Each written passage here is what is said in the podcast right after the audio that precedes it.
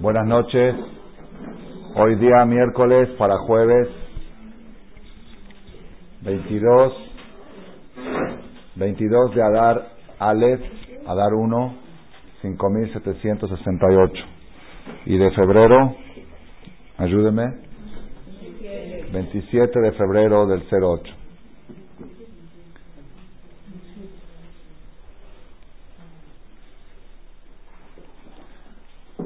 Tenemos una serie de charlas de hace seis semanas sobre lo que dijeron nuestros sabios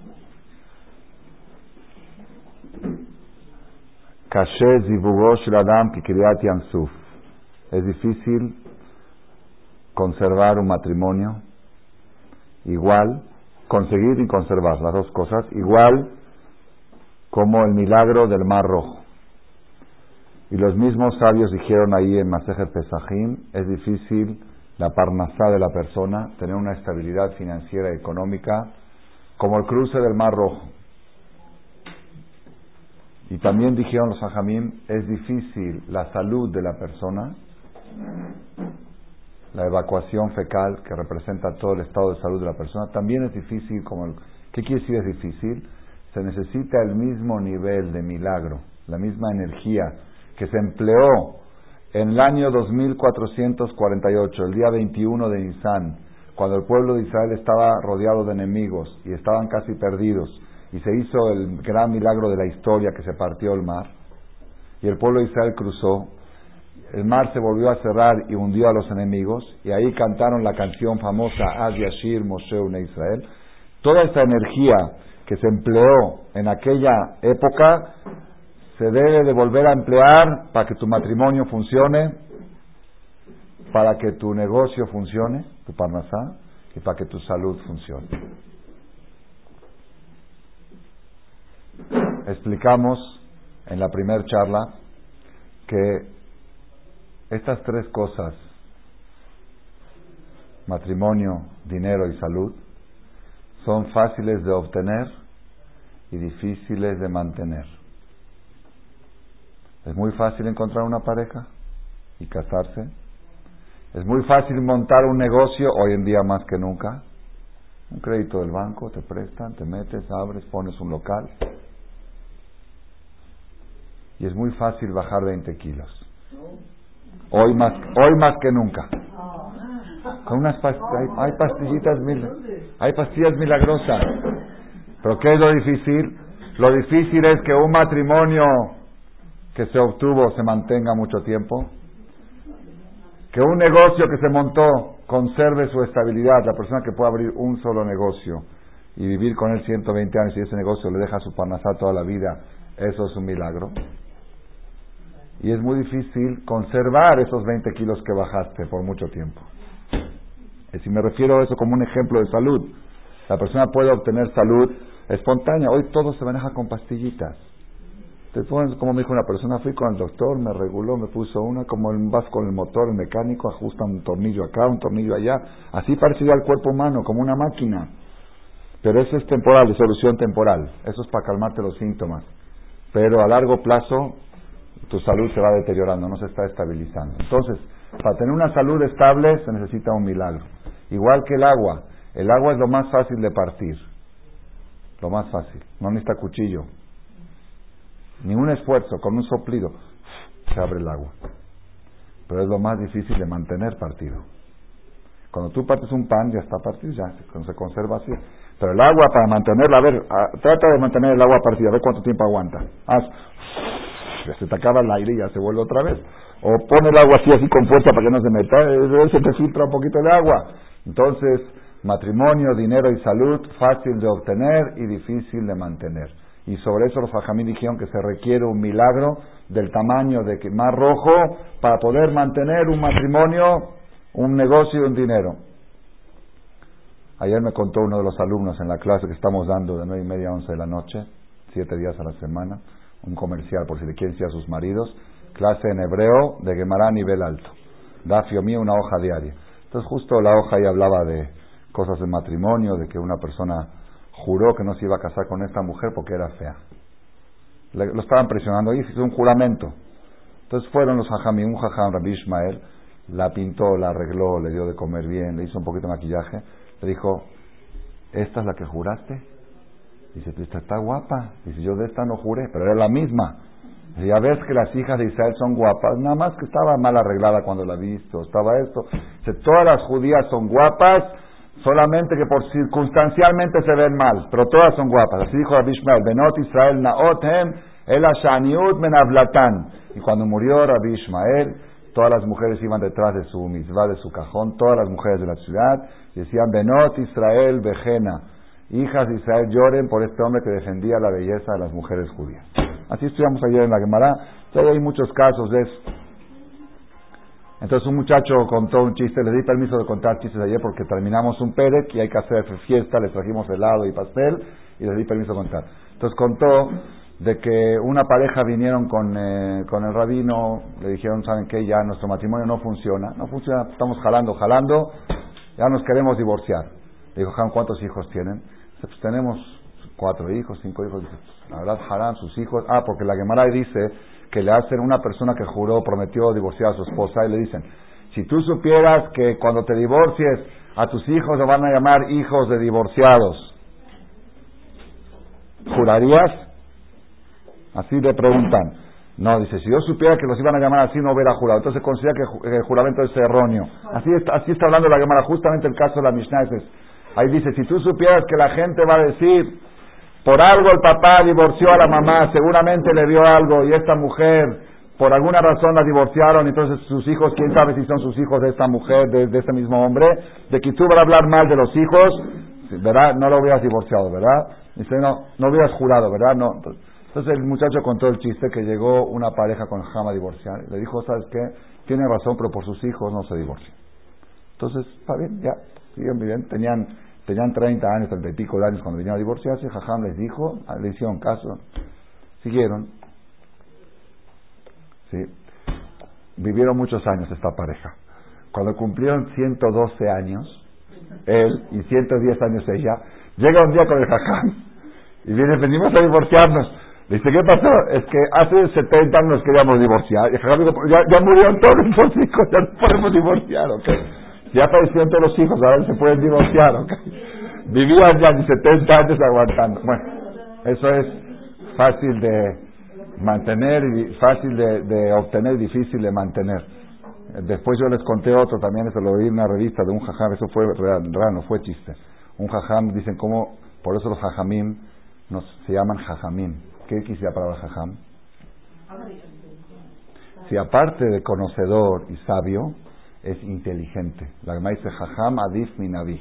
Es el rey Salomón, cuando le vinieron a preguntar la pregunta esa famosa del niño, eso no está escrito en la Torah que lo partan. Es decir, en la Alajá no dice cuando se pelean por un bebé lo parten en dos. Pero eso, por eso es jajam.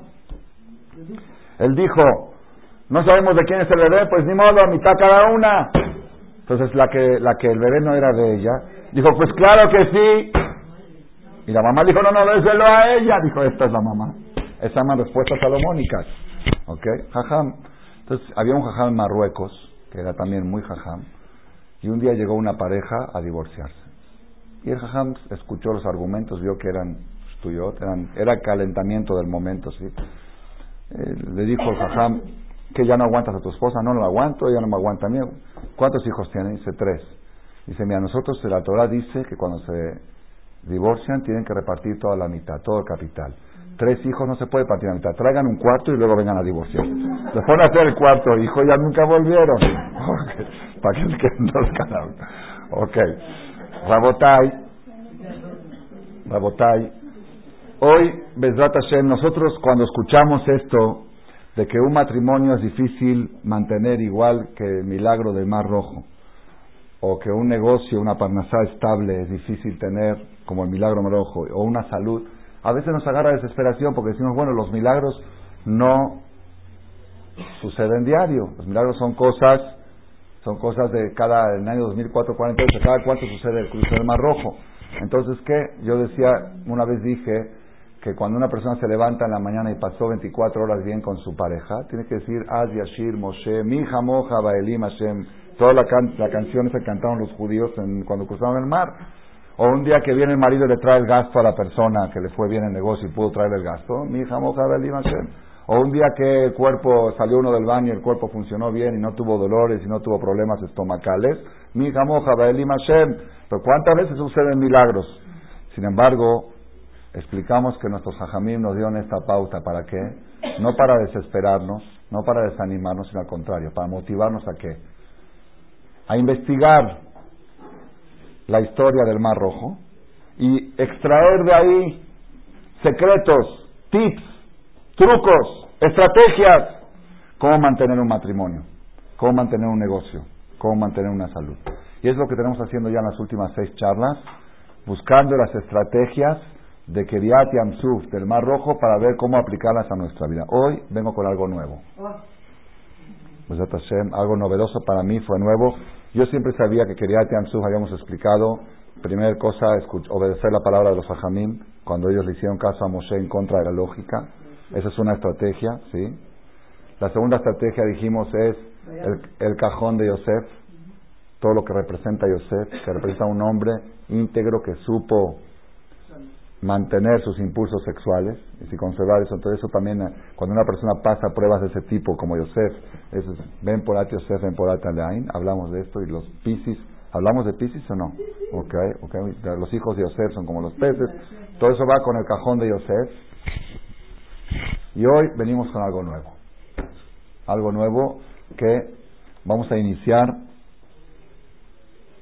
vamos a iniciar con una parte del Talmud una parte del Talmud, hoja, el Talmud tratado Betzá, hay un tratado que habla, se llama así, se llama Betzá, quiere decir huevo, pero en realidad el, todo el tratado de este Talmud no habla tanto de lo, empieza con un tema del huevo, un huevo que puso una gallina en Shabbat y se puede comer o no. Así empieza en Shabbat o Yom Tov, ¿sí? Entonces, eh, por eso se llama huevo el, el tal, pero habla, más que todo habla de Yom Tov, de fiestas. El Talmud Betzá es en el tomo 6 del Talmud. En la hoja, en la hoja 15, columna 2 son dos columnas. Esta es la 15A y esta es la 15B. Hasta abajo de todo voy a leer una parte del Talmud y vamos a extraer de aquí una nueva receta para mantener matrimonio, para mantener negocio y para mantener salud. ¿Está bien? Bueno. Amar Rabbi Hanan Mishum Rabbi Eliezer Rabbi Shimon. Y dijo Rabbi Hanan, un rabino talmúdico muy famoso, Rabbi Hanan, en nombre de Rabbi Eliezer, que lo escuchó esto de Rabbi Eliezer, que Rabbi Eliezer lo escuchó esto de Rabbi Shimon Bar Yochai. Así los fajanim acostumbraban a decir la referencia, porque Kola Omer Rabab me diga, cuando la persona cita algo y dice la fuente, trae Geulah al mundo. ¿Por qué? Una explicación escuché bonita, también nueva, me la dijo uno de los alumnos de la Yeshiva esta semana, me gustó también. Dice, porque el Mashiach no va a venir hasta que se acaben los orgullosos. Dice la Gemara, Emmen David Bach, Israel. La gente soberbia, cuando desaparezca la gente soberbia va a venir el Mashiach. Quiere decir, yo creo que entonces ya no va a venir nunca, ¿no? No, yo creo que quiere decir que no hay, no hay cabida del Mashiach con orgullo. La gente orgullosa no va a sobrevivir el Mashiach. Solamente la gente humilde va a sobrevivir el Mashiach. Entonces la persona cuando cita algo bonito, entonces no le gusta decir la fuente, ¿por qué? Porque quiere levantarse el cuello. Mira qué bonito es. Cuando dice lo escuché de fulano, pues ya como que baja. Entonces toda persona que se acostumbra a citar la fuente, eso demuestra un alto grado de humildad. Por eso trae Geulah al mundo, acerca la Geulah, porque el Mashiach va a venir cuando haya humildad en el mundo. Entonces dijo Rabbi Hanan, en nombre de Rabbi Eliezer, en nombre de Rabbi Shimon Bar Yochai,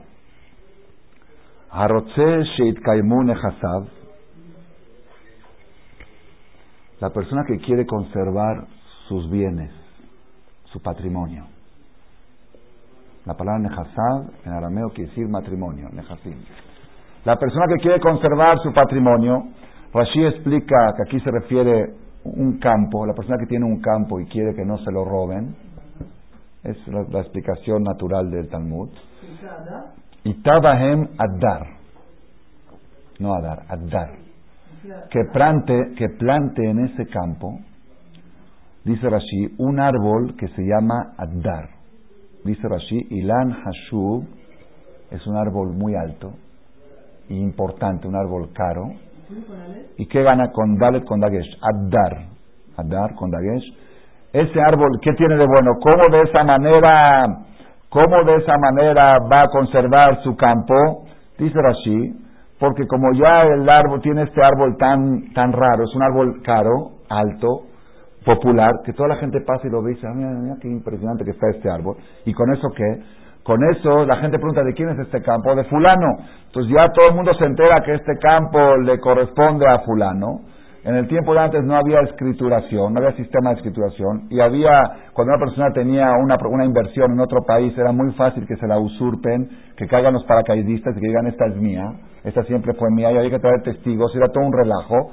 Pero ya que es famoso este campo por el árbol que tiene, nadie se va a atrever a robarlo porque todo el mundo sabe que este campo es exclusivo de fulano. Eso es una estrategia para que no te roben el campo, planta un árbol importante, alto, para que todo el mundo se entere que este campo es tuyo y ya va a ser difícil que te lo roben.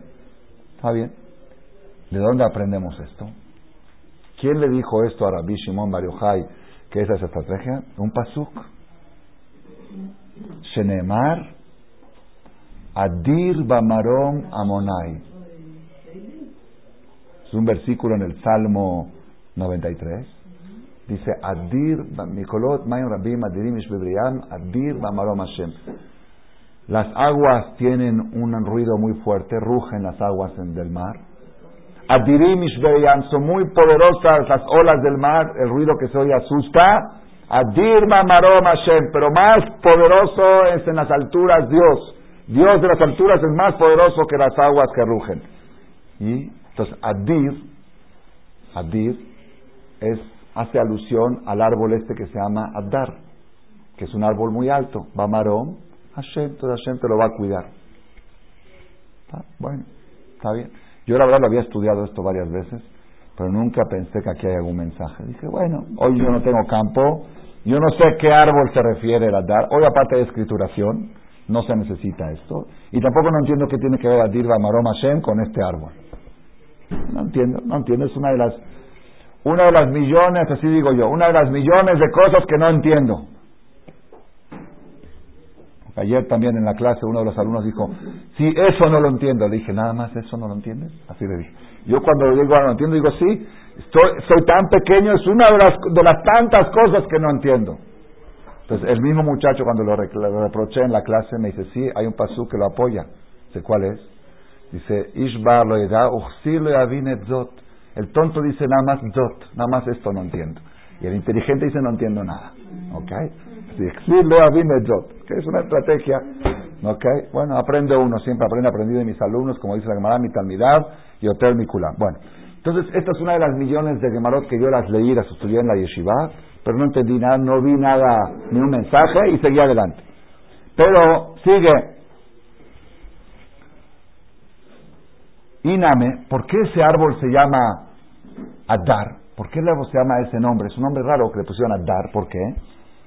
Kishme, que de hambre inche, mai hidra de de Todo árbol, toda cosa tiene una causa etimológica. La etimología de cada palabra, cuando a esta mesa se llama Shulchan, tiene alguna raíz, la shin, la lamet, no es así nada más porque se antojó. No es, ¿Por qué este árbol le llamaron Adar? Porque Adar viene de Dor, Dor, Doré, Dorot. Dice, la persona que tiene este árbol en su campo, lo tiene garantizado para todas las generaciones. Adar, ese es lo Dorot, ese es patrimonio para todas las generaciones. Esta semana estudiamos en la Gemara también en Edarim, en el Dafa Yomi, la Gemara dice que es más probable que un rico se haga pobre que a que un vivo se muera. Que un rico es más es más probable la pobreza que la muerte. ¿Por qué? Dice porque el dinero, dice, el dinero ahora es lógico, es ilógico porque hay ricos y hay pobres. ¿Quién hizo al rico y quién hizo al pobre? Dios. Porque el mundo se integra de los que dan y los que reciben. Es la integridad del mundo. Sí, pero ¿por qué a este le tocó ser de los que dan y a este reciben porque su abuelo era los que recibían y el abuelo este de los que daban. Así se llama. Kibiglal de galgalu shechozer baolam. Leolam itpalel adam siempre que la persona rece a Hashem al midazo por la pobreza, porque si no es él es su hijo, y si no su hijo es su nieto, y si no es su nieto, como dice Pasuk, kibiglal de barjejash, es galgalu a joder baolam. El mundo es una rueda, entonces explica la Gemara que los ricos, el, dinero pasa como, haz de cuenta que es una banda. Una banda, que una banda, ¿saben cómo es? Una, como una esta caminante, ¿sí? Y está el dinero, ah, en algunas partes de la banda hay dinero, en otras no hay dinero. Entonces, cuando te toca tu parte, pasa por aquí, pues ahora te tocó que tienes dinero, pero la banda sigue caminando. Y mañana te toca tener la parte que no tiene. Y el que está en la parte que no tiene le tiene que pedir al que tiene. Entonces Galga dice, el dinero todo el tiempo, ¿por qué se llama, cómo se dice dinero en arameo? Zuze, Zuze con Zain, no Suze, Suze es Susim, caballos. Con ese, con ese, por eso, con Suze es caballos. Ok, Zuze es dinero, Zuz. En hebreo no, en hebreo es arameo.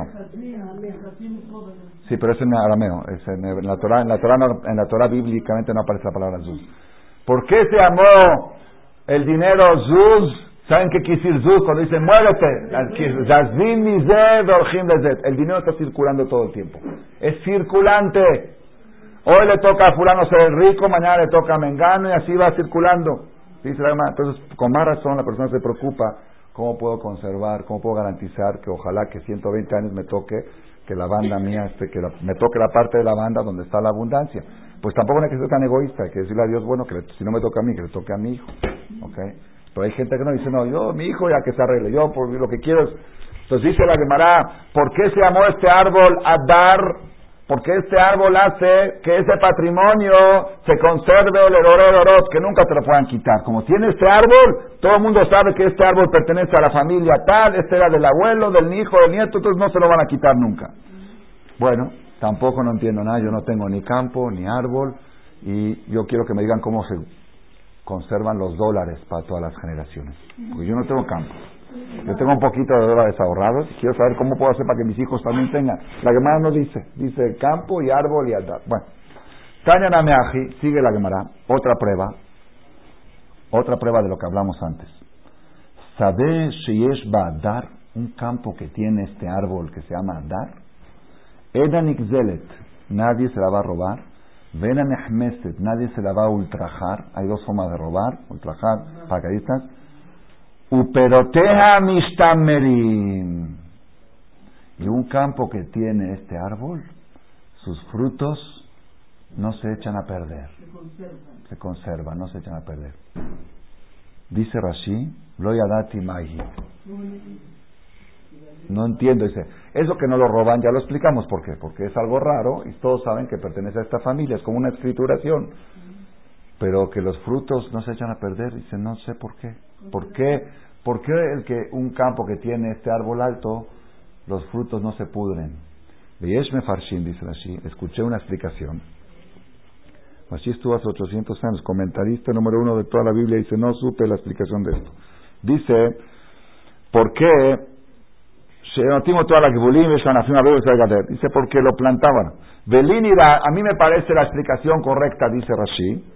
Shehu min hasub, que este árbol tiene cierta, la raíz de este árbol, zar'o mitarev maperot ubatzadeh la banca, mal mishtanat uban yakinat ulaim, sherreach oto zera mabrihan veorgan Las raíces de este árbol expelen un material insecticida repelente a los insectos y a los gusanos. ¿Por qué los campos se echan a perder? Porque vienen gusanos y se los comen, los picotean y se echa a perder. Entonces el que planta este árbol en su campo, aparte que es un árbol alto y nadie lo va a robar porque todos saben que le pertenece a esta familia, tiene otra virtud más, que las raíces de este árbol sacan una sustancia, que esa sustancia aleja a las hormigas y a los gusanos y por eso los frutos de ese campo se conservan dulces, intactos e íntegros. Entonces ahora, menos que antes me interesa esta cámara. Yo bueno, tengo un poquito de árboles frutales en mi casa, todos agusanados. No sé cuál es el árbol que se pone para esto. Entonces, no. Ay, rabotay, rabotay, rabotay, rabotay. Hoy viene, hoy viene. Hoy viene la novedad, cómo se conserva patrimonio. La Gemara habla de un campo. Nosotros tenemos seis semanas hablando del matrimonio, que es más que un campo. ¿El matrimonio es el mejor patrimonio que tenemos? hablamos seis semanas del negocio, que es otro patrimonio, la parnasá de la persona, y hablamos de la salud, que es otro patrimonio. Una persona me dijo aquí en México, un señor millonario, millonario, pero él empezó de cero, de la nada, a los 30 años me dijo que tenía que ahorrar de no salir con los amigos para poder ahorrar 100 dólares al mes. Entonces no salía a, cenar con los amigos para que le sobren 100 dólares. Y hoy en día Mashallah tiene decenas o centenas de millones de dólares. Él me contó, me contó que cuando empezó a ganar, ¿cuándo empezó a ganar? Cuando lo despidieron de su trabajo. Lo despidieron, se quedó sin trabajo. Entonces dijo, bueno, voy a importar un contenedor a ver cómo. Pidió crédito, le dieron crédito, lo vendió rápido, pidió otro. A los seis meses que lo despidieron de su trabajo ya estaba ganando medio millón de dólares mensuales. Y dice, así me contó él, nos sentamos en el suelo mi hermano y yo a contar los billetes en el piso.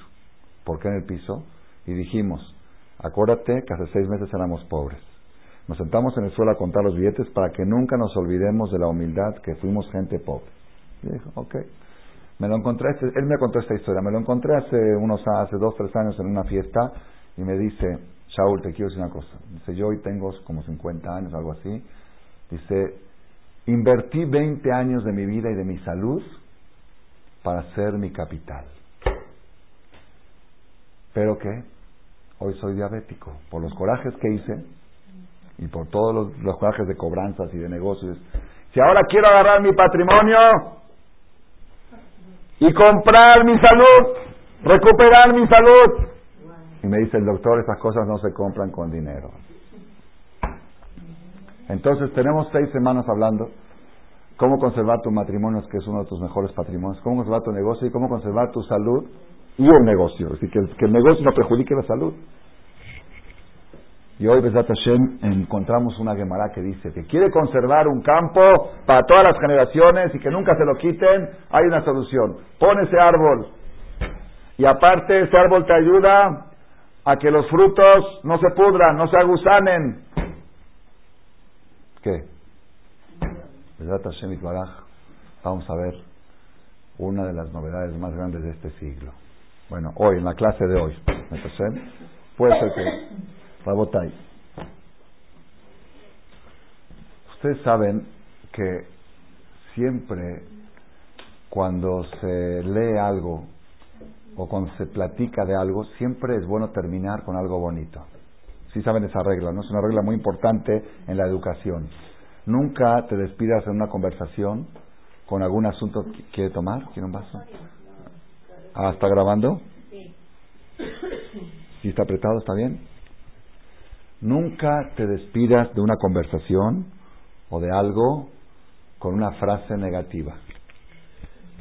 Si están hablando de algo negativo, de enfermedad de muerte, sí, verajá para todos, decir algo bonito, eso está escrito especialmente en la lectura de la Torah.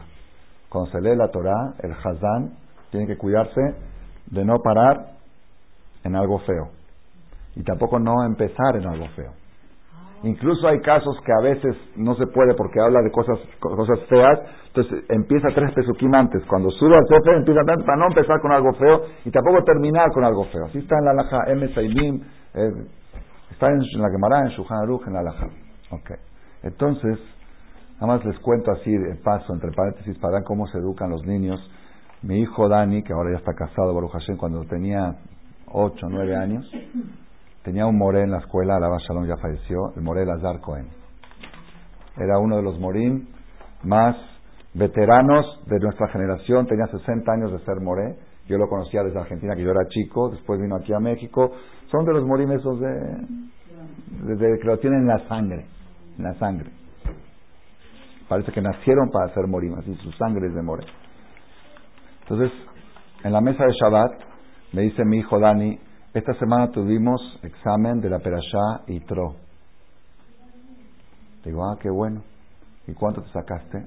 ¿Contestaste bien? Dice, todas contesté bien, pero me saqué nueve. Digo, ¿por qué no sacaste diez? Dice, porque una no contesté bien. Digo, a ver qué, pasó. Dice, sí, el More preguntó, ¿por qué en el Mizbeach, el altar del Bet Migdash que se hacía, la Torah dice prohibido alisar las piedras, las piedras que se construía el altar, prohibido que les pase cuchillo.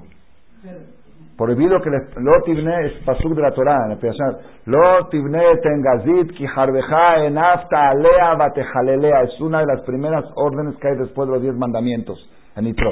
Dice, cuando construyas un altar para Dios, las piedras del altar no las puedes alisar con, con filo, con cosas filosas, sino porque eso profana la santidad del Betamigdash. Tienen que ser piedras brutas.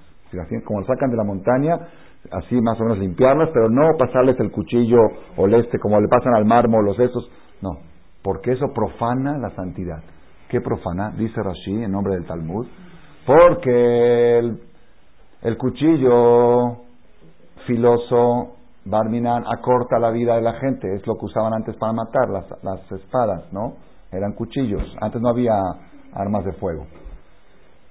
Y el Bet el altar está hecho para alargar la vida de la gente, entonces no pueden chocar, chocan, es chocante.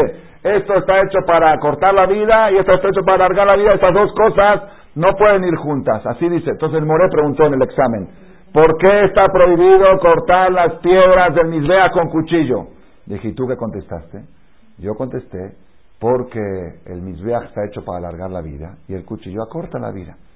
Dije, está muy bien, y el more, le bajó un punto, medio punto le bajó. Digo, ¿por qué si esa es la respuesta? Dice, no, porque terminó el examen con la palabra cortar la vida. Y tenías que haber dicho al revés, porque el cuchillo es para cortar la vida y el misbeach es para alargar la vida. Y así se termina el examen. Por eso le bajó medio punto. Esa es educación de Torah. Vocabulario. Vayan a ver cómo habla la gente hoy en día, desgraciadamente los niños hoy en día que no reciben esta educación. Cómo están todo el tiempo diciendo, me va a morir, me voy a caer, que te mueras, que te revientes. Barmina, no, no dejan de, ya no hables así, ya no digas, no, esta palabra que no salga de tu boca, y menos al final de una frase. Entonces, ya que estamos hablando de la importancia de terminar una frase, con algo bonito siempre, y eso es educativo, en, ya sea en una plática y más en la lectura de la Torah. Es curioso saber cómo termina la Biblia. ¿Cómo termina la Biblia? Y esa es la, cuando, todos saben seguramente cómo termina la Biblia porque es cuando escriben el Sefer, un Sefer nuevo, dejan la última página. Y ahí están las últimas letras que quedan, ¿no? Y te preguntan, ¿qué letra aquí? Yo siempre escojo la Lamed. ¿Por qué? Porque la Lamed es la última letra pero no siempre me la dejan, esa se ven de cara. Pero cualquier lamed, ¿por qué? Porque la lamed es lilmod, lamed es estudiar. Entonces, que pueda yo estudiar Torah, lamed. ¿sí? Otros escogen la P porque es parnasá. Así cada uno escoge, okay, cada uno escoge su letra favorita. Otros la B porque es verajá. Interesa saber cómo termina. ¿Cómo termina la Biblia? Dice así. Velokam dijimos, termina con la muerte de Moshe, porque esto es lo último. Falleció Moshe. Eso es una cosa muy buena. ¿Por qué? Porque 120 años vivió sano. No dijimos 120, hablamos en el aniversario de Moshe. ¿Por qué se dice 120 años? La única persona que vivió 120 sin que se debilite su capacidad visual y sin que se arrugue su piel. Por eso siempre se dice 120. 120 quisiera 120 como Moshe. Los años que vivas con todas tus facultades.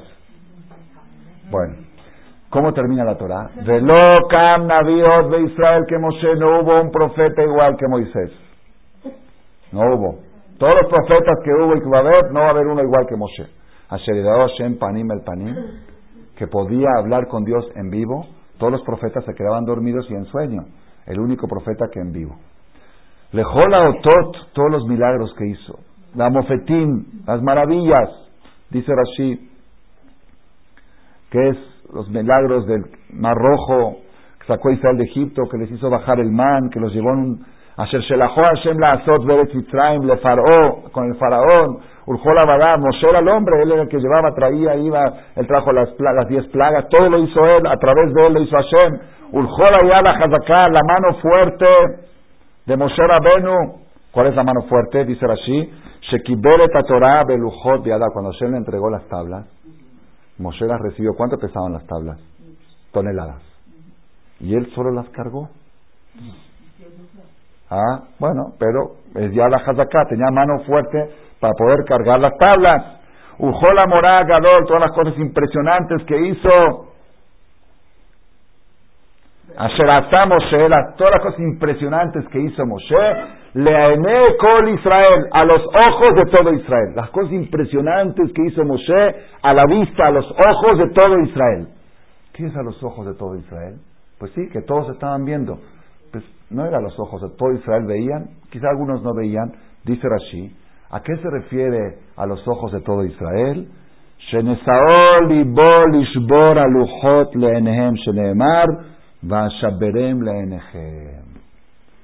¿Sabes a qué se refiere lo que hizo Moshe a los ojos de todo Israel? Lo que leímos en la perashá de la semana pasada.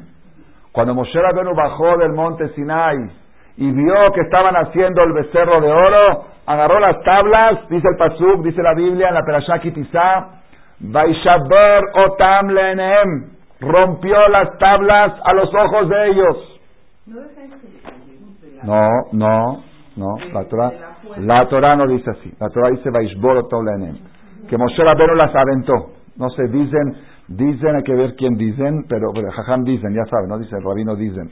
Pero aquí dice la Torah, cuando fue cuando bajó Moshe y vio el Egel que hicieron, Vaika Asher Karab la Mahanera Tagum Jodesh Yasu, Vaiharaf Moshe, se enojó Moshe, Vayashlech Miadav Etaluchot. Arrojó las tablas Vaishaberotam Leenehem, y la rompió a los ojos de todo Israel. Y sobre eso se refiere cuando dice la Torah, todas las maravillas que hizo Moshe a los ojos de todo Israel. ¿Qué es a los ojos de todo Israel? Que rompió las tablas. Así se termina la Biblia. Con la ruptura de las tablas. Es el suceso más vergonzoso y más trágico de la historia del pueblo de Israel es el becerro de oro. Y su consecuencia, que se rompieron las tablas y que hasta hoy estamos pagando todavía esa deuda. Hasta hoy, así es la Gemara. Dios no perdonó ese pecado. Dios dijo, me lo va a cobrar en cuotas. En vez de exterminar al pueblo de Israel, cada, dice no hay generación que Dios no se cobra un poquito. Dios cobra los pecados actuales y un poquito de la deuda atrasada. En la Inquisición, Hashem se cobró pecados de la generación y una parte grande del Egel. Cuando suceden tragedias que muere gente joven en accidentes o niños o esto, que es una cosa ilógica porque no tiene ni un pecado, esa cuenta de la deuda de los abuelos. Toda generación Dios se va cobrando. Y cuando Dios termine de cobrar esa deuda, viene el Mashiach. Si hoy todavía no ha llegado el Mashiach, es porque todavía quedamos a deber parte de esa deuda del becerro de oro. Es una de las cosas más trágicas. El día 17 de Tamuz hacemos un ayuno porque ese día se rompieron las tablas y eso provocó la ruptura de todo. El pueblo de Israel, si no fuera por el becerro de oro, ya no existía la muerte. Ahorita estarían aquí todos, Moshe Rabenu, Aaron Cohen, las tribus, todos estarían aquí, los abuelos nuestros, bisabuelos. La muerte que se le decretó a Adán Arishon por el pecado se purificó, se pulió con Matán Torah. Sí se llama el veneno ese que provoca la muerte, se pulió. Cuando volvieron a pecar, el becerro de oro, otra vez contrajeron el virus de la muerte, el virus de la enfermedad, el virus de la angustia.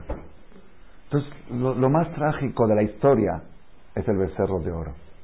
¿Así se termina la Biblia? Eso es una manera correcta. ¿No había algo más bonito para terminar la Torah? ¿Y ustedes saben cuándo se lee esto? En Simchat Torah.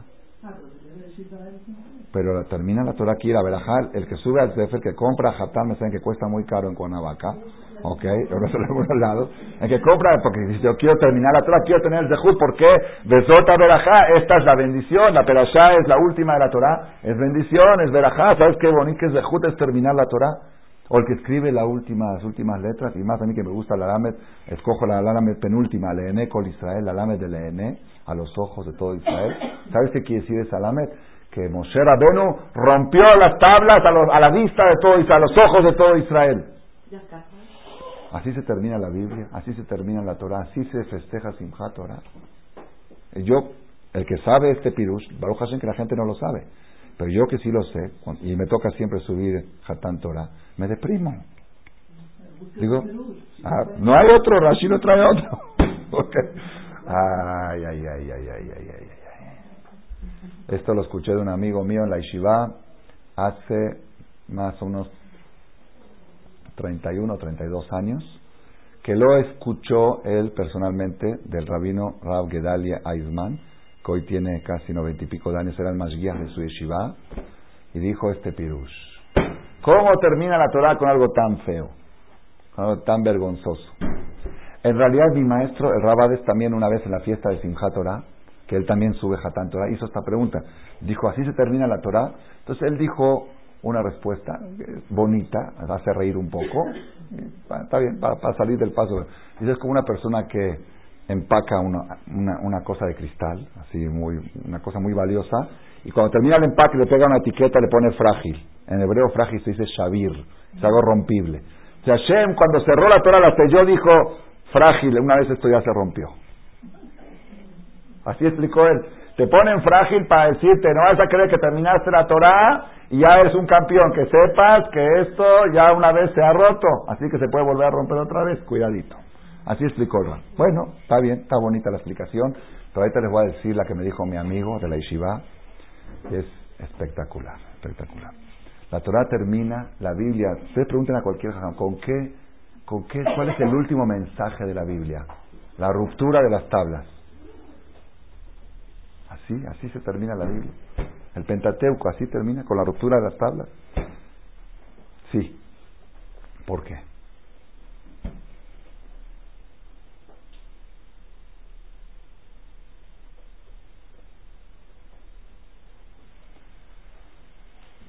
La Gemara dice en Masejet Shabbat, el tratado de Shabbat, en el Perek Rabbi Eliezer, no, no recuerdo ahora exacto la hoja, la hoja 130 y pico por ahí, 37, 36, dice así. Uno de, las, de los misterios más grandes que hay en el judaísmo es la mitzvah de Brit Milá, la circuncisión. ¿Por qué? La gente más alejada de la religión. La gente que, como le dicen aquí en México, que no respeta nada ni los semáforos. ¿Sí? Y que no cumple nada ni los años, así dicen. No, cumple nada y no respeta nada. Cuando llega el día que le nace un bebé, a los ocho días, circuncisión, sangre, le cortan parte de su miembro y no solamente le cortan le bajan su condición física del bebé porque, no sé si saben, están enterados, pero lo dije ahora, ahora que lo dije en Panamá, en la semana pasada, el miércoles, en una conferencia en la noche, pido disculpas que mandé un suplente, pero dicen que estuvo mejor que el original, Maru Hashem. Pero mientras él estaba hablando acá, yo estaba hablando ya a la misma hora más o menos, ahí es, ahí es una hora más tarde. Y cuando lo dije, había ahí una persona del ejército israelí me corrigió. Los, para ser piloto de la Fuerza Aérea, se necesita condiciones físicas del 100%. Si para otras cosas puede ser menos, para piloto tiene que estar atento porque cualquier falla, cualquier cosa, piloto de la Fuerza Aérea es lo más. Me contaron una vez que un piloto entró al examen con el, con para el examen final y cuando entró a la oficina del, profesor le dijo, cierra la puerta, se volteó, dijo, ya la cerré, y dije, ah, se te olvidó que la cerraste, ya no puedes ser piloto. Si tuviste que voltear para ver que la cerraste, tú me tienes que haber dicho, ya la cerré sin voltearte. Si te volteaste, sí que estabas en duda ya no puede ser, porque se te olvidó que dejaste un botón apretado. Si tienes facultad del 100%, en Israel, en Israel y también en Estados Unidos, para los judíos, la facultad máxima que requerida para un piloto de la Fuerza Aérea es 98%. Porque un judío nunca puede tener 100% porque tuvo una cirugía. Si tuvo una cirugía ya baja su condición física. Este señor del ejército que estaba ahí me, dijo, me corrigió, me dijo 97. Después de la conferencia me dijo que él estuvo ocho años en el debate que había si baja la condición física 2% o 3. Estaba entre dos y medio y 3 y hoy en día ya, está registrado que el judío por default su condición física es 97 porque tuvo una cirugía a los ocho días. Y el papá Barminan, que puede ser que no dice no creo nada, no cumple nada, no pone tefilín, come taref, come hanzif. Brit Milá, de su hijo. ¿Saben qué? Lo más doloroso que hay para un papá o para una mamá es ver sangre de su hijo. Me acuerdo cuando nació mi primer bebé, Llegué al hospital también, le digo, ¿cómo está la bebé? Me dice, bien, pero mira, la picaron. Los doctores le sacaron análisis, mira, la picaron aquí, le picaron aquí. Bueno, la picaron. Es, le pican al niño y tú ves la picadura y ya, ya te sientes, la sangre es tanto que la mamá y el papá sienten el dolor de que le picaron a su hijo. Y aquí, el papá trae a su hijo al knis y le dice al jaján, ¡córtele! Y quiero ver la sangre, por favor, dándole, chúpele agarra el vino y ahí. Una vez estuvo aquí el doctor, un doctor que es urólogo, estuvo en el brit de mi hijo, lo invité. Me dice, esto lo que hicieron ustedes ahora es contra todas las reglas de la medicina. ¿Cómo? Cuando es una operación tienen que estar todos tapados con en el quirófano, por, por esto, por lesiones, y, chupar. ¿Qué es esto? Le dije, todavía no se ha escuchado un caso que alguien falleció por Brit por falta de higiene. Y se han escuchado más casos en el quirófano que en el tour. Así que o la medicina está equivocada, o la medicina tiene razón, pero la mitzvah protege. De cualquier manera tiene que hacerse usted religioso. Si la medicina está equivocada, cámbiese de ramo. Y si tiene razón, pues la Torah es más fuerte, entonces véngase también de este lado. Y hizo suba. Pero es rarísimo esto, es rarísimo. ¿No? ¿Qué más es raro? No solamente es eso. Imagínate que tú entras un día al hospital y ves a una persona tomándose una copita de alcohol y escuchando su música favorita. Le dices, ¿qué haces aquí en el hospital? Escuchando música a todo dar, bailando así, invitando a unos amigos con una copa. ¿Qué haces aquí en el hospital? No, vine a meter a mi hijo al quirófano. ¿Y por qué no estás tomando el alcohol? Estoy celebrando la operación. Mejnun, al manicomio la manda. Y si hace invitaciones y regala souvenir, recuerdo de la cirugía de mi hijo. Y tiene la foto de la cirugía y la pone en la vitrina. Esta fue la cirugía cuando lo operaron a mi hijo, cuando le, bajaron de condición física de 100 a 97. Nada más porque estamos acostumbrados no nos damos cuenta, pero es rarísimo. Es contra toda lógica y sin embargo no vemos. Yo un solo caso vi una vez que fui a un brit que lo hicieron en una casa y el papá era gente muy, muy alejada, Ashkenazim, pero de los así que venían de bundistas y esto, pero la mamá era un poco más tradicionalista. La mamá exigió el Brit Vilá, así. Entonces lo hicieron en la casa comían. Y a la hora del Brit, papá dijo, no puedo ver. Se volteó y dijo, no puedo ver. Es la única vez que lo vi en mi vida que papá dijo, no puedo ver. Hasta ahora primero papá dice, a ver, a ver, a ver. Y se quiere sentar de cerca para ver bien cómo le sangra. Es obligatorio. Es bueno, es bueno, es bueno. No es obligación, pero es bueno. Es un corbán. Y la gente celebra, festeja. ¿Cómo puede ser? ¿Por, por, qué, ¿Por qué le cuesta tanto a la gente comer kosher y no le cuesta meter a su hijo a que lo sangren? ¿Por qué le cuesta tanto a la gente mandar a su hijo a la yeshiva y no le cuesta meterlo al Brit Milá? Y por eso decimos en el tour que Shen Brit, así como lo metiste al Brit, Así también que lo metas a la Torah, a las mitzvot, así, así, igualito, igualito.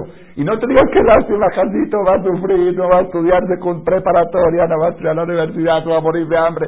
No pienses, así como lo metiste ahí, que lo sangren y no te preocupaste, mándalo a la yeshiva a tu hijo, no te preocupes. Pero ¿por qué? ¿Y por qué, por qué no es así la realidad? Dice la Gemara, hay un secreto. Un secreto. Kol mitzvah toda mitzvah que el pueblo de Israel la recibió desde un principio con alegría, con fiesta, con celebración, todavía la siguen cumpliendo con celebración y con fiesta. Todavía, Adai Simha.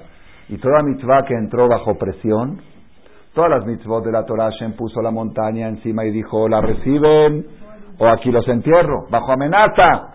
Entonces siempre hay que estar presionando, amenazando, ¿sabes qué? Te van a castigar, sí, no, rebelde, bueno, no, sí. Pero la mitzvah de Brit Milá fue entregada antes, desde Abraham vino, ahí no hubo montaña, ahí se hizo toda una fiesta el día que Abraham hizo Brit Milá, él mismo y a toda su familia. Toda mitzvah que fue recibida con alegría, hasta hoy la siguen cumpliendo con alegría. Y toda mitzvah que fue forzada y presionada, pues hay temporadas que sí, temporadas que no, temporadas que más difícil, más fácil todo es más, más, más pesada la cosa. Entonces, ¿qué quiere decir? ¿Qué está escrito aquí? Que el secreto para perpetuar, para perpetuar un concepto, para todas las generaciones, estamos hablando de tres mil años, para perpetuarlo, si tú quieres garantizar que algo dure miles de años, hay una, una estrategia. Incúlcalo con alegría. Si lo sabes inculcar acompañado de música, va para miles de generaciones. Y si va a base de gritos y amenazas, puede funcionar, pero es temporal, no pasa a la siguiente generación. Secreto.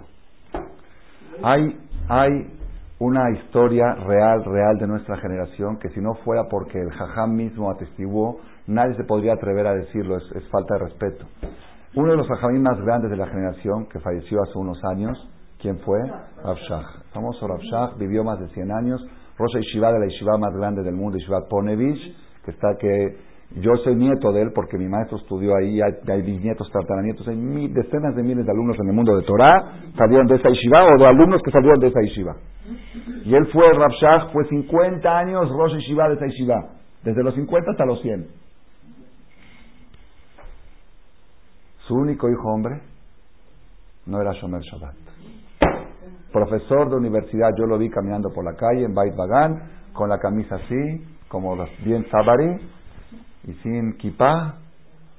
Sus nietas, de apellido Shah, están en Kibbutz Shomer Atzair. Su hijo, este, que les digo que no Shomer ya hizo Teshuvah cuando falleció el papá, se sentó en el suelo, unos años antes ya había empezado a hacer Shomer Shabbat a los 80 años. si el Rav falleció a los ciento y pico, el hijo se sentó a los 75, 80, y ya a esa edad ya, ahora hoy en día sí es Shomer Shabbat. Sus nietas son de Shomer Atzair. Shah, Apellido Shah. Shomer son los que comen conejo en Kippur. No, es exageración, ¿eh? Existe. El que estuvo sabe. Tengo testigos de gente que estuvo allá. Yo nunca estuve, yo escuché, pero el que estuvo sabe. el Rav dijo, si no lo hubiera dicho él, nadie se hubiera atrevido. Yo sé por qué mi hijo se hizo Mejalel Shabbat, por qué mi hijo se descarriló del camino. Nadie de nosotros cuestionaría eso. ¿Por qué? Porque Abraham Avinu tuvo un hijo descarrilado, Ismael. Isaac tuvo a Esab. Y esas cosas suceden mucho en la historia y nunca vamos a, cuestionar, a dar una culpa. No siempre, a veces sí es por culpa de los padres, pero no siempre. Si hay casos que son justamente para que Hashem quiere demostrar que la Torah no es herencia y que, que el libre albedrío existe. Pero Rafshak dijo, yo sé por qué mi hijo se hizo mejar el Shabbat. ¿Por qué? Rafshah era tan aplicado a su estudio, tan, tan entregado a su estudio, dice, en la mesa de Shabbat comía en 15 minutos y no le daba tiempo de cantar las canciones de Shabbat. Kieshmera Shabbat, del Orikra, las canciones. Entonces, el hijo que veía Shabbat, no hagas esto, haram esto, no prendas luz, no vayas, no suba. Y el papá estaba apurado. El hijo nunca vio la celebración del Shabbat. Entonces el Shabbat entró bajo presión, bajo amenaza, faltó la parte de la alegría del Shabbat por eso se cortó. Qué delicado es, mi maestro Rabades decía, qué delicado es hacerle examen a los hijos en la mesa de Shabbat. Hay papás que dicen, yo soy muy religioso. Ve a ver, hijo, empieza a pescado de Shabbat. A ver, ¿qué estudiaste en la escuela? A ver, ¿cuánto te sacaste? ¿Por qué bajas calificaciones? Uh, el hijo va a odiar la mesa de Shabbat. Yo en la mesa de Shabbat, en mi casa, algún día están invitados a venir, Hashem, nada más de a uno por uno, porque no cabemos tantos, bien, ¿sí? Mi, mi casa parece un circo y el Jajam Malek parece un payaso. Pregúntenle a mí mismo. A veces mis alumnos que los invito no creen, este es el Rosh Shivat, el Jajam. Primero todo llego a mi casa, me pongo a bailar alrededor de la mesa. Bailo con mis hijos chiquitos, corro, corro así como un payaso. Luego agarro a mi hijo, lo aviento hasta, hasta arriba, hasta abajo Shalom Alejem, todo es baile, hasta a veces mi esposa se especie, ya tenemos hambre, ya, Kiddush, ya. ¿Y quién hambre? El chiste de Shabbat es comer. Todo, todo esto es para crear un ambiente para transmitir el Shabbat a todas las generaciones. No permito que ningún, ninguna situación altere la alegría y la paz. ¿Qué no permito?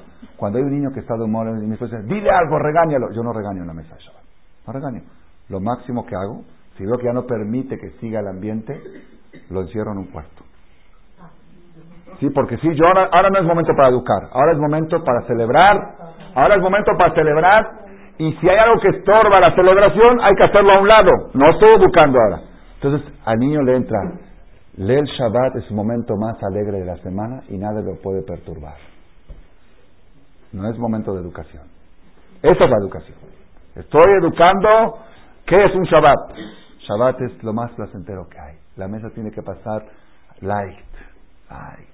Chistes. No sé, son para temas, para, para preguntas específicas, yo creo que se necesita cada caso por separado. analizar, ¿no? Pero como términos generales, yo me acuerdo de mi papá, nosotros nos parábamos de la mesa de Shabbat de niños, o mis hermanos, mi papá decía, papá, regálalo, tiene que estar en la mesa de Shabbat. No decía nada. Pero papá está diciendo unas palabras de todo, el niño tiene que escuchar. Dice que juegue, cuando juega entiende más que cuando está en la mesa. Cuando está, dice, le entra distraído, le entra más y concentrado. Porque cuando está en la mesa está así, a ver, está ahí, está light, escuchó el sifur y escuchó mejor que el que está sentado en la mesa. Así es el sistema. El sistema es que las cosas entren con simja, que entren con inspiración, motivación. Ese es el secreto que está escrito en la Gemara de Maseje Shabbat sobre Brit Milá y hoy lo aplicamos en el Shabbat. Ahora, ¿cómo vamos a terminar la Jalá? Vamos a enlazar la Jalá. Cuando Moshe Rabenu rompió las tablas, ¿por qué la Biblia, la Biblia, cuál es el, cuál es, por qué la alegría? ¿Por qué, por qué es tan importante inculcarlo con alegría? Porque explica Rab Gedalia, Aizman, vuelvo a Rab Gedalia, el de mi, que le dijo a mi, a mi amigo en la yeshiva, Dice, ¿por qué? Porque la alegría hace que las cosas penetren en la sangre. Cuando una persona actúa algo, esa actitud es superficial, es por fuera. Se está actuando. Cuando celebras algo, la persona se alegra de algo que se involucra con su personalidad. Entonces, al alegrarte de algo, lo involucras, lo haces parte de tu sangre, parte de tu esencia. Por eso se dice, Morá Miriam, ¿cómo se dice algo agradable? Arev. ¿Qué es Arev? Arevna, ¿qué es Arev? Taroret. Una cosa agradable se dice Arev, porque se mezcló con mi persona, se mezcló con mi sangre. Lo agradable de las cosas hace que las cosas se te metan en la sangre, se te metan, sean parte de ti. Si es parte de ti, se transmite genéticamente a tus generaciones. Ese es el, ese es el sistema. Cuando Moshe Rabenu bajó y rompió las tablas, ¿por qué rompió las tablas? Dijo, ¿cómo? Todo el pueblo de Israel idólatras. ¿Para qué les voy a dar las tablas? ¿Qué dice las tablas? No cometerás idolatría. ¿Cómo? Les voy a dar las tablas.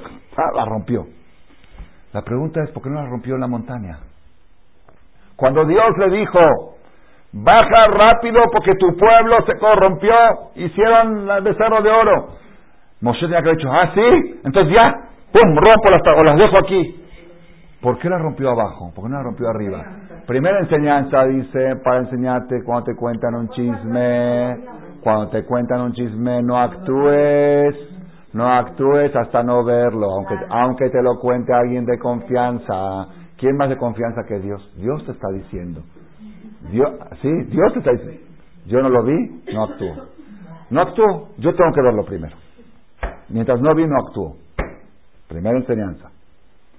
Segunda enseñanza, y esta es la más impresionante, la que viene a la conferencia de hoy, es, es la revolución del siglo. Yo les digo porque si logro, si logramos captar y transmitir y aplicar este mensaje, se acabaron los problemas de todo, del matrimonio, de los negocios, de la salud y de los hijos.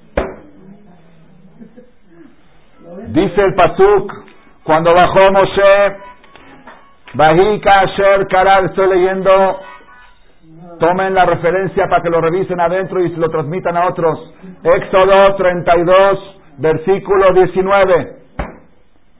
Shemot Lamedvet Pasuk Yutet, Éxodo 32, 19. Vajika Asher Kara de la Mahane, fue cuando Moshe se acercó al campamento, Bayar y vio Egel, vio el becerro, un holot, y vio que estaban bailando alrededor del becerro, había fiesta, había banquete alrededor del becerro. Se enojó y arrojó. Dice el Forno, si Forno estuvo hace 600 años en Italia, dice el becerro no es causa para romper las tablas. La celebración, por eso la rompo. ¿Por qué? Porque una persona que comete un error, una falla, puede ser muy grave el error, pero es superficial, es por fuera, es un error temporal. Los pecados que hacemos son superficiales, la esencia nuestra es buena. La persona comete una... Pero cuando celebras el pecado lo metes en tu sangre. Si está en tu sangre, ya es genético. Ya, tus, ya los hijos heredan el virus de la idolatría. Y toda la idolatría que hubo en el pueblo de Israel que provocó la destrucción del primer templo es hereditaria del becerro de oro. No del becerro de oro, de la celebración, de los bailes que le bailaron al becerro de oro. Por eso rompió las tablas. No las rompió por el pecado de la idolatría. ¿Cometiste una falta, un error? Apénate, avergüénzate, ni modo. Lo hice, lo hice por hacer. Pero bailando, festejando el pecado. Cuando festejas un pecado, lo metes en la sangre. Lo meten en la sangre y ya es genético, por eso rompió las tablas. Dice Rab Gedalie, Eisman, Mashgiach de la Yeshiva Torah de Arihutiamin, que tiene casi 100 años hoy, lo dijo esto hace 40 años, lo escuchó mi amigo de, su, de él, dijo, cuando Hashem quería terminar la Torah, quería buscar una forma de dejarte un mensaje, cómo, cómo hacer para perpetuar la Torah para todas las generaciones. Te dijo, mira el mensaje. ¿Cómo termina la Torah? Acuérdate que Moshe rompió las tablas. ¿Y por qué la rompió? La rompió a los ojos de todo Israel, no la rompió en la montaña. ¿Por qué no la rompió en la montaña? Porque el becerro de oro no era causa para romper. ¿Cuál fue la causa? El baile, la danza. ¿Por qué? Porque el baile y la danza meten el pecado en la sangre. Entonces, si un pecado entra en la sangre a través de la danza, a través del baile, imagínate cómo puedes impregnar la Torah en tus hijos a través de la alegría. Eso leemos en Simchat. Por eso le bailamos a la Torah. ¿Por qué? Porque si tú quieres que esta Torah que terminamos de leer hoy la siga leyendo tus hijos y tus nietos, el que va a festejar Simchat Torah es casi imposible que su descendencia se aleje de la Torah, porque no se quieren perder esa fiesta. La celebración que hacemos en Simchat Torah, esa hace que se meta en la sangre de la Torah a nuestros hijos. Por eso la Torah termina con esa palabra y en Simchat Torah lo leemos, no en otra fecha. Para enseñarte cuál es el secreto para perpetuar lo bueno y lo no bueno. Hoy, hoy en día, lamentablemente, estamos en una generación que todas las cosas negativas entran con música. Para eso, claro, es la estrategia de Hollywood, es la estrategia de las novelas, es meter infidelidad, sexo, todo con música. Con música, entonces, ¿qué pasa? La maldad entra a la sangre, entra acompañada de música. Y todas las cosas positivas, ¿cómo entran? A los gritos. Vístete, lávate, límpiate, arréglate, eh, tienes que ser más educado, tienes que saber. Entonces, ¿qué esperanza tiene la próxima generación? Muy pocas. La esperanza es que todo lo malo esté en la sangre y todo lo bueno sea superficial. Que cuando el hijo se libere de esos gritos, va a hacer otras cosas. Su sangre ya está contaminada. Por eso hay que tener mucho cuidado. Si algún día uno de tus hijos va a ver un ejemplo de una maldad, que vea cómo la policía arresta al malvado y cómo le mete a la cárcel. Resta al malvado y cómo le mete a la cárcel. Eso sí, hay que lo vea. Tampoco no es bueno, pero en el mejor de los casos. Pero que vea una película de violencia acompañada de música y de orquesta ¿Qué le estás, qué estás metiendo? Todo lo negativo acompañado de música. Ese es el, becerro de oro. Eso, por eso se rompieron las tablas. Y por otro lado, todo lo bueno tienes que acompañar hoy en día más que nunca, más que otras generaciones. Más por ser que tanto el se apoderó de ese instrumento llamado música para meter la maldad. Hoy en día estamos más restringidos cuando queremos meter la bondad. Hoy en día no es como antes que se podía amenazar. Antes, en las generaciones pasadas, el Yetzirah no tenía ni internet, ni televisión, ni novelas. Por eso estaba más equitativa la lucha y no había tanta necesidad de cuidarse de no regañar a un niño, de cuidarse de no amenazarlo. Por eso había más amenazas en Jalab y todo eso. Pero hoy, como está la situación, tenemos que tratar el 99%, punto 99 de lo que queremos inculcar a nuestros hijos, que sea a través de música. Entonces, entonces, dice la Gemara, vamos a volver a lo que empezamos. La persona que quiere conservar su patrimonio tiene un campo, que no se lo roben, que no se lo robe la tele, que no se lo roben las novelas, que no se lo roben la calle. Yo, uno dice, yo lo eduqué bien, ¿por qué, ¿por qué se desvió mi hijo? Es que un mal amigo, es que una mala influencia. Aquel que quiere que no se roben a sus hijos, aquel que quiere que no se roben a su marido, aquella mujer que quiere que a una bume no se robe a su marido, aquel que quiere que no se roben a su negocio, aquel que quiere que no se roben su salud que no vengan gusanos y se coman los frutos del campo, los frutos son los hijos, que plante un árbol insecticida. ¿Cómo se llama ese árbol? Adar. Esto me lo dijo mi papá Sheikhie hace unos años, un viernes. Dije, papá, ¿qué digo en, la ¿qué digo en el Knis, en la de la Shah? Siempre los hermanos todos me preguntan, papá, ¿qué decimos en el Knis de Shabbat? Dijo, di la Gemara esta. Digo, papá, ¿qué tiene que ver? Me dice, ah, Adar es Adar. Si tú quieres conservar tu patrimonio, métele el mensaje de Adar. Adar es símbolo, es el símbolo de la alegría. Es la única solución que ofrece el Talmud para conservar un patrimonio. Un campo que tiene Adar, no es fácil robarlo, no es fácil quitarlo, no es fácil que los gusanos se coman los frutos, porque están educados, está ese campo empapado de Adar, de alegría. Ese es el secreto. ¿Y cómo cierra el círculo? ¿Cómo cierra el círculo? Y eso es nuevo de hoy, de hoy mamás, porque parte de esta charla ya la dije otra vez. Ah, el mar rojo. ¿No dijimos que el mar rojo es el que nos da, nos saca adelante nuestro matrimonio, nuestro negocio, nuestra salud? ¿Qué dice, qué dice la tefilá que leemos del mar rojo? Cuando leemos todos los días en Shachrit y en Arbit, ¿qué dice? Moshe une Israel, Besimcha Rabba, Amerukulam. Todo el tiempo habla de esto. ¿Qué dice? Azot dice Zemirot, canciones, Shirot, Ishbachot, Berachot, Beoraot, bendiciones, canciones, Teilot, la León. Moshe une Israel. Moshe y los hijos de Israel te cantaron a ti con mucha alegría. Gamerukulam. Con alegría dijeron, Mi Kamoja Baelim Hashem. Con alegría dijeron, Hashem Imloch Lolam Vaed. Ese es el que hace los milagros. Este de Simjara Baba Merukulam, igual en la noche en Arbit, Raúl Animes Geburator, Shibehu Usmou Maljuto, Beratzon Kibelualem, recibieron el reinado de Hashem con ganas, con voluntad. Moshe Israel Shirah, de Simjara todos cantaron con alegría, mucha alegría, no Simja, Simja desbordante. Y dijeron, mi hija moja, si tú le dices a tus hijos, mi hija moja Baelim Hashem, como lo dijeron a Israel, en el Yam Suf, tus hijos no se descarrilan. Si tú dices Mika Moja el Shabbat, si tú le dices a tu marido, ¿quién es como tú? Le dices a tu marido, no hay otro como tú, pero con la Simjara va que lo dijeron a Israel en Yam Suf, tu marido no se lo roban, nadie se lo roba.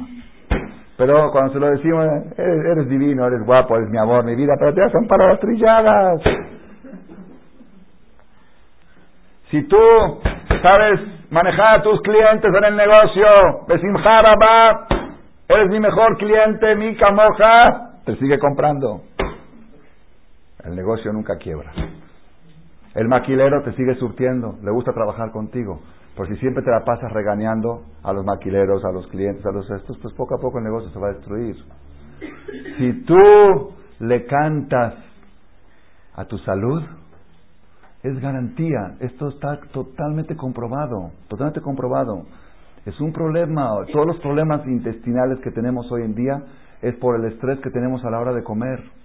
Es haram comer con estrés, es haram contestar una llamada telefónica a la hora de comer. Tuve una experiencia ahora que estuve en Panamá, me tocó, justo el día de la conferencia tenía yo unas horas libres y en la casa donde estaba yo hospedado, la, familia no estaba, entonces me dejaron preparar la comida con la ventana frente al mar frente al mar y el plato de comida arroz con carnecita rico, con bíceps, solito, solito, no había nadie, solito. Nunca en mi vida me sentí como me sentí en ese momento. No, había nada que me estresaba. No había llamada, no, no hay nadie al lado. No, viendo al, entonces llegué y dije, lo quiero hacer aquí diario. No, es muy difícil, igualito.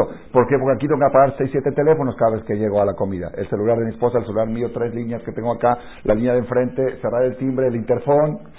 Y justo a esta hora llegan los trabajadores, y este llegó porque justo, justo, ¿eh? Fíjese, y si cambias de horario de comida van a llegar a esta hora también. ¿Por qué? Porque es el secreto para destruir la salud y es el secreto para construir la salud. Entonces, si tú quieres tener buen matrimonio, dile mi hija moja a tu marido, ¿quién es como tú? Atatim Loch, tú vas a ser mi rey. Siempre, pero de Simharabad, díselo. De Simharabad, Merujulam. Si tú quieres que tu negocio, maquileros, trabajadores, empleados, clientes, va. Dile, hoy en día sí tiene que ser. Hoy en día el sistema de forzado, las cosas no funcionan. Si quieres que se conozcan las sigires, es, en mi casa mi esposa tiene historia, tradición. Y que se van y vienen diez veces y vuelven a regresar. Y les pagamos poco. Porque hay otras cosas que tienen en la casa. Una de las cosas que tienen que no hay tele en la casa, ni en el cuarto de la muchacha. Entonces, entonces sí, pero por eso regresan también, porque se ven que están menos estresadas. No hay, la maldad no entra por ese canal Y la alegría si entra, entra la unión familiar del viernes a la noche que las están esperando para ver, para ellos es una es un panorama lo que se ve. Es cierto que trabajan mucho, pero lo disfrutan, lo gozan, porque ellos no lo tienen esto. Entonces ese Beamerukulam, si nosotros lo aplicamos en la salud y en todo, vamos a conservar nuestro patrimonio para siempre. Amén, querida.